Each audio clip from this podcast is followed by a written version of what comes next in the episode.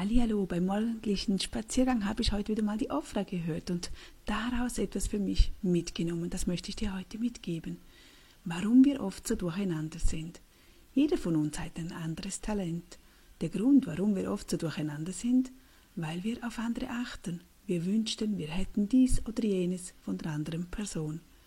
Diese Energie, die wir dafür aufwenden, um über irgendjemanden nachzudenken, eifersüchtig zu sein, neidische Gedanken zu haben, das ist Energie, die wir nicht nur aussenden, nein, sie wird negativ auf uns zurückkommen. Energie wird genommen.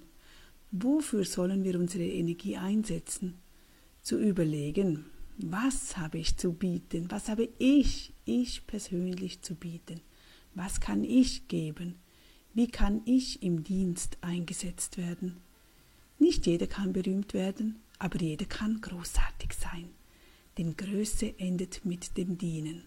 Es gibt keinen Job, den du nicht erledigen kannst, ohne einen besseren Dienst anzubieten. Es gibt nichts, was deinen Job erfüllender macht. Egal in welcher Position, in welcher Arbeit du bist, nutze es, sei im Dienst.